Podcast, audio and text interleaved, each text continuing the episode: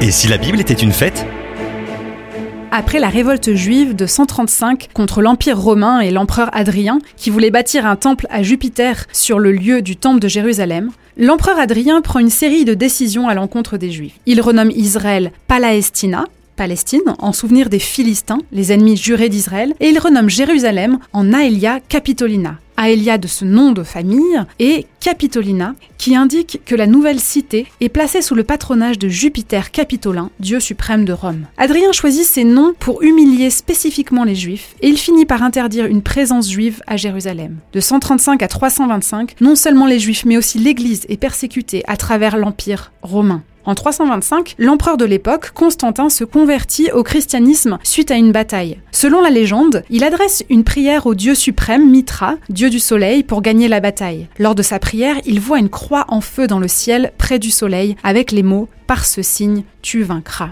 Il gagne en effet la bataille et se convertit. Les persécutions s'arrêtent et les chrétiens reçoivent bien sûr cette nouvelle avec bonheur. Seulement, certaines choses semblent quelque peu clocher et tout doucement, l'Église se détache de ses racines juives. Tout d'abord, le dimanche devient jour férié romain. Constantin oblige tout le monde à se reposer le dimanche, qu'il n'appelle d'ailleurs pas jour du Seigneur, mais jour vénérable du soleil, d'où vient le mot Sunday en anglais. Les chrétiens ont interdiction de se rassembler en tant qu'église dans des maisons privées ou dans n'importe quel autre lieu qui n'est pas l'église officielle. Ensuite, lors de différents conciles, la séparation devient de plus en plus claire. L'Église ne veut plus rien en commun avec les Juifs. Les gens qui ne respectent pas cette vision de l'Église sont persécutés. Il est interdit de célébrer les fêtes de l'Éternel, considérées comme les fêtes juives, et ceux qui suivent les pratiques juives sont accusés d'anathème, c'est-à-dire de maudits, de coupés de l'Église officielle. Les chrétiens ne peuvent pas judaïser en se reposant le jour du Shabbat, mais doivent travailler ce jour-là. Ils ne peuvent plus fêter la mort et la résurrection de Jésus lors de Pessar, la Pâque juive, comme ils le faisaient jusque-là.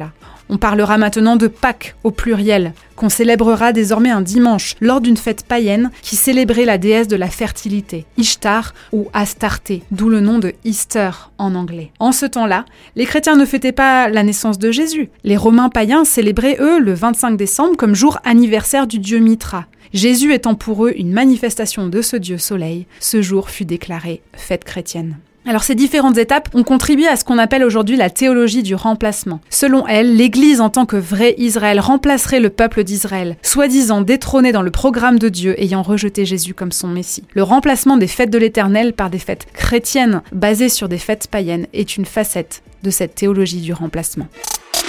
Découvrez en plus avec Doris Lévy Alvarez en visitant le site fête au pluriel en-famille.fr.